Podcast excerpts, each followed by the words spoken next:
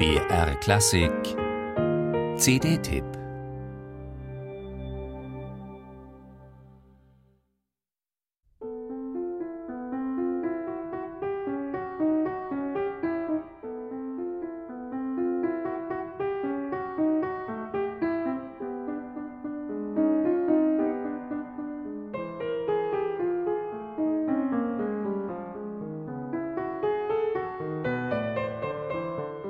Metrisch verzwickt, ein bisschen herb im Tonfall und in sich kreisend, der kontrapunktische Dialog dieser Invention.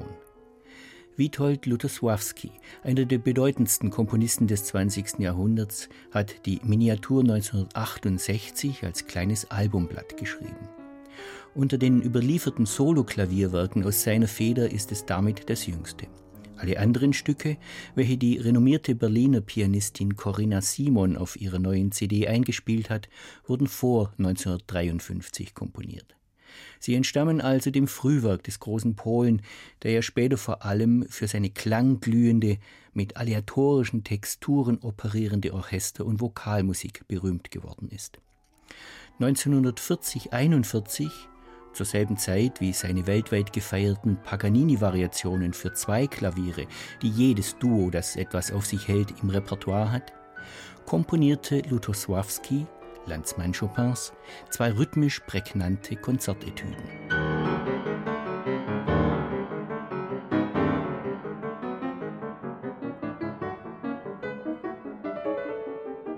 Lutosławski ist selbst ein hervorragender Pianist gewesen.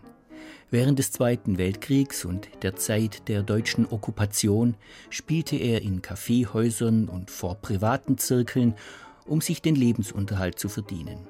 Leider wurden viele seiner Kompositionen 1944 beim Warschauer Aufstand ein Raub der Flammen. Zum Glück aber nicht die zehn Jahre zuvor noch während des Studiums entstandene großformatige Klaviersonate. Hier kann man, neben den Einflüssen Debussys und Ravels oder der Musik eines Karol Schimanowski bereits ein ausgeprägt eigenes Gespür für das Utopische im Entwicklungspotenzial klanglicher Prozesse erahnen.